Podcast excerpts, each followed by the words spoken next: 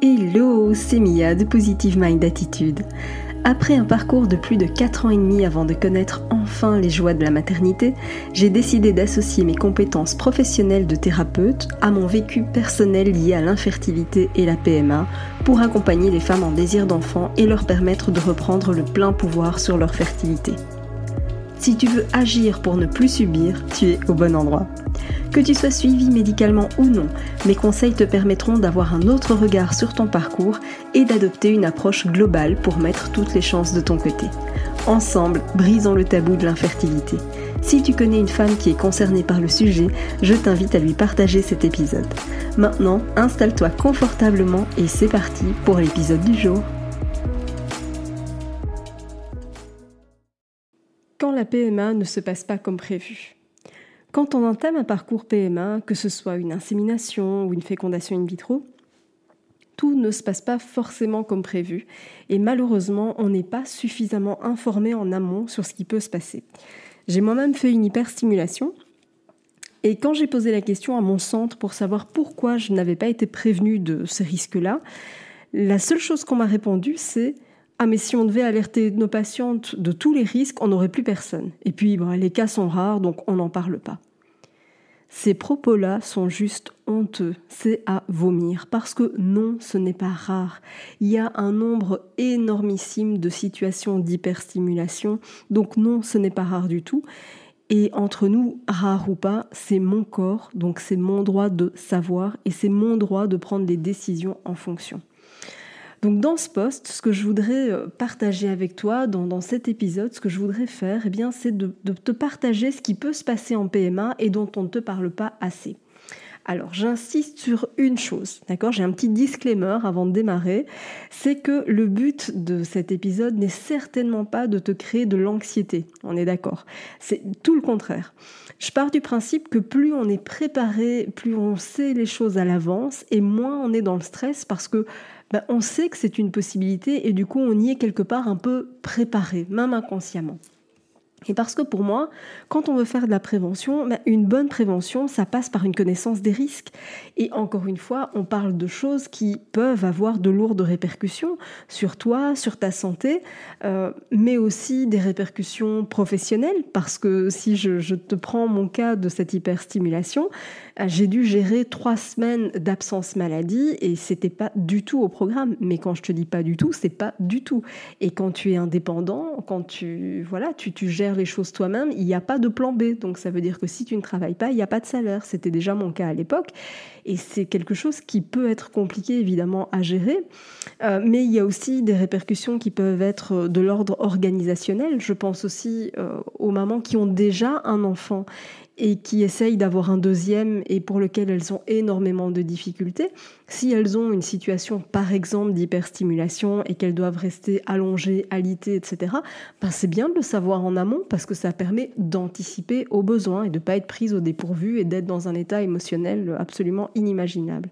Donc tu vois que en gros l'idée c'est de lever les tabous et surtout de t'informer clairement. Mais encore une fois, j'insiste, c'est pas du tout de te faire plonger dans l'anxiété parce que ce sont des situations qui arrivent, c'est pas systématique loin de là. C'est occasionnel, mais mieux vaut être au courant de ce qui peut arriver. Donc voilà quelques imprévus qui sont possibles et que tu dois absolument connaître finalement, idéalement, avant de te lancer dans le parcours. La première chose que tu dois savoir, c'est qu'il est possible d'avoir ce qu'on appelle une absence de réaction au traitement. Ça veut dire que malgré les injections que tu pourrais te faire, malgré les, médicaments que tu pourrais prendre, il se peut que dans certains cas, les follicules n'évoluent pas correctement, que ton corps ne réagisse pas au traitement. C'est une possibilité. Parce qu'encore une fois, c'est vrai que quand on se lance en PMA et qu'on nous explique qu'il y aura X injections ou X médicaments à prendre, etc., etc., ben, voilà, on se dit point A, point B, point C, point D. Mais en réalité, le point A ne garantit pas qu'on va aller au point B et le point B ne garantit pas qu'on va aller au point C et ainsi de suite. Et donc c'est important de se rendre compte que bah oui, peut-être que ça arrive, en tout cas de temps à autre, qu'on ne réagit pas au traitement. C'est pas la fin du monde pour autant. Ça veut juste dire que ce traitement-là ne fonctionne pas. Ça va peut-être permettre à ton centre de trouver un autre traitement avec lequel tu seras plus en adéquation. Ok, donc c'est pas parce que cette fois-ci tu ne réagis pas que c'est définitif. On n'en sait absolument rien. Mais en tout cas, sache que oui, c'est possible d'avoir une absence de réaction à un traitement. Ce qui est aussi possible d'avoir, c'est ce qu'on appelle une ponction blanche. C'est-à-dire qu'on a ponctionné des ovocytes, mais que la qualité finalement ovocytaire ne permet pas une fécondation. C'est quelque chose qui peut arriver également. Il y a aussi ce qu'on appelle bah, l'hyperstimulation. Je t'en ai déjà un petit peu parlé, mais je vais, parce que du coup je l'ai vécu, mais je vais te détailler un petit peu plus ce que c'est. En fait, l'hyperstimulation, c'est quoi? C'est quand tu as une, une réponse finale. C'est tout l'inverse de l'absence de la réaction au traitement. C'est que cette fois-ci, tu as une réponse qui est beaucoup trop importante. Tu as une réponse, c'est folliculaire, tu vois, qui est beaucoup trop importante. Alors comment ça se manifeste? Eh bien, c'est en général une augmentation du volume des ovaires. Tu vas ressentir à un moment donné euh, des douleurs abdominales, tu vas avoir vraiment le, le, ventre très dur, tu vas avoir une augmentation aussi du volume de ton abdomen, tu vas avoir le ventre qui gonfle, tu pourrais même avoir une gêne respiratoire. Alors ça, vraiment, j'insiste, c'est quelque chose qui est véritablement à prendre au sérieux parce qu'il y a plusieurs stades d'hyperstimulation, mais c'est pas quelque chose qu'on prend à la légère. Alors il y a effectivement des stades où, ma foi, ça va se résorber tout seul, mais il faut un peu de repos, il faut, il faut y faire attention. Mais il y a des stades qui nécessitent une hospitalisation, donc ce n'est pas sans rien. En fait, avec une hyperstimulation, il faut savoir que tu risques une torsion de l'ovaire, euh, tu peux avoir aussi une rupture hémorragique de kyste ovarien, mais ça peut aussi avoir des répercussions au niveau d'une insuffisance rénale ou même de troubles hépatiques. Tu vois, donc la liste elle est joyeuse hein, des effets secondaires de l'hyperstimulation. Donc c'est pas quelque chose qu'on prend à la légère et tu comprends mieux maintenant pourquoi j'étais à ce point en colère contre ce médecin euh, qui ne m'en avait pas parlé. Alors je lui jette la pierre à 50% parce qu'effectivement il aurait dû m'en parler. D'autant plus qu'il aurait pu le voir venir au vu du résultat de la ponction. Euh, puisque quand on a fait la ponction chez moi, on a été jusqu'à ponctionner 39 ovocytes, ce qui est juste énormissime comme, récolte. Et donc on aurait pu anticiper euh, cette, cette, hyperstimulation. Voilà pourquoi j'étais furieuse. Après, clairement, euh, c'était aussi évidemment à moi de poser la question, mais on, ne sait pas ce qu'on ne sait pas. Et donc c'est très compliqué de poser des questions sur quelque chose que tu ne sais pas. Donc voilà pourquoi je partais du principe que oui, ça aurait été au médecin de me prévenir. Après, ça aurait pu être à moi aussi de poser la question, de savoir si il y avait des effets secondaires par rapport à ce qu'on était en train de faire. Mais voilà, je referme cette parenthèse d'hyperstimulation, mais étant donné qu'il y a vraiment de lourds risques derrière ça, c'est important que tu le saches pour aussi éventuellement reconnaître les symptômes si ça se présente il pourrait aussi euh, arriver dans ton parcours qu'il n'y ait pas de transfert.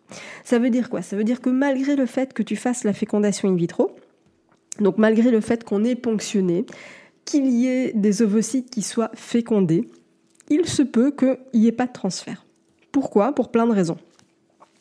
La première, c'est que euh, bah, si je reprends l'exemple de l'hyperstimulation, c'est aussi pour te protéger tu vois, ça veut dire que, étant donné que tu n'es pas en état euh, de recevoir cet embryon, parce que parce qu'encore une fois il y a des risques très importants, eh bien on peut décider tout simplement de congeler les ovocytes et de faire le transfert sur un cycle ultérieur. Donc on va laisser passer un, deux, voire trois cycles histoire de totalement récupérer l'hyperstime et faire le transfert par la suite. Tu vois, donc c'est pas parce qu'il n'y a pas de transfert immédiat qu'il n'y en aura pas par la suite. C'est parfois juste un report.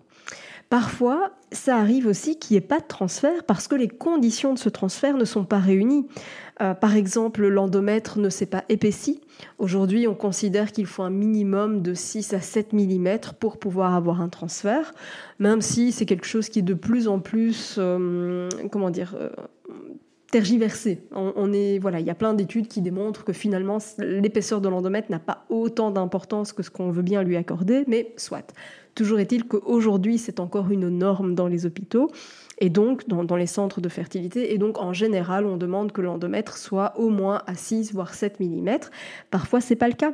Et donc, du coup, ça peut décaler le transfert. On va laisser passer un cycle et tenter au cycle suivant. Parfois, c'est aussi parce qu'il y a un retard dans la division cellulaire des embryons.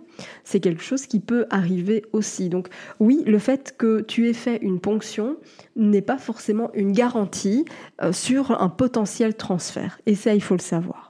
Ce qui peut aussi parfois arriver, c'est d'avoir ce qu'on appelle un nœud clair. Alors, qu'est-ce que c'est que euh, les œufs clairs? Eh bien, c'est tout simplement que le processus de division n'a pas démarré pour mener à la formation d'un bébé. Donc, ça veut dire qu'à l'échographie, par exemple, eh bien, on va voir un sac gestationnel, mais on va voir qu'il est vide parce qu'il n'y a pas d'embryon à l'intérieur tu vois. Et donc ça, ce sont quelques, j'ai envie de dire, quelques imprévus qui peuvent arriver quand on est en PMA, y compris, voilà, quand on a fait tout ce parcours, on se dit, ça y est, euh, on est à la ponction, on, a fait la ponction, c'est bon, maintenant on enchaîne. Et ben parfois, pas forcément, tu vois. Donc on peut avoir des imprévus en amont, on réagit pas au traitement. On peut avoir des imprévus pendant parce que ben, finalement, euh, il y a pas grand-chose à ponctionner, euh, ou les ovocytes, ben, on s'aperçoit que la qualité n'est pas, n'est pas OK, ou il y a une hyperstime, ou on peut avoir des imprévus qui se passent après, après la ponction, c'est-à-dire qu'au moment du transfert, ben, on se rend compte qu'on ne va pas pouvoir transférer. Donc tu vois, des imprévus, il peut y en avoir plein, et pour moi, ce qui est important, c'est d'y être préparé, parce qu'encore une fois, le fait d'être informé, le fait d'être préparé à tout ça, eh bien, ça va te permettre de prendre des décisions en conscience, et surtout d'éviter d'être dans un état de panique en pensant que tu n'es pas normal, parce que ce n'est pas vrai du tout. Ce sont des choses qui arrivent, qui font partie des aléas finalement de, la PMA. Et le savoir, eh bien, ça te permet encore une fois d'être rassuré et de voir les choses avec un regard différent. C'était en tout cas tout l'objectif de cet épisode. Merci d'avoir écouté cet épisode jusqu'au bout. Si tu veux aller plus loin et bénéficier de plus de conseils, télécharge maintenant mon guide offert sur positivemindattitude.fr. Pour encourager ce podcast, merci de mettre une note et ou un commentaire sur ta plateforme d'écoute. Je te dis à très vite pour un prochain épisode.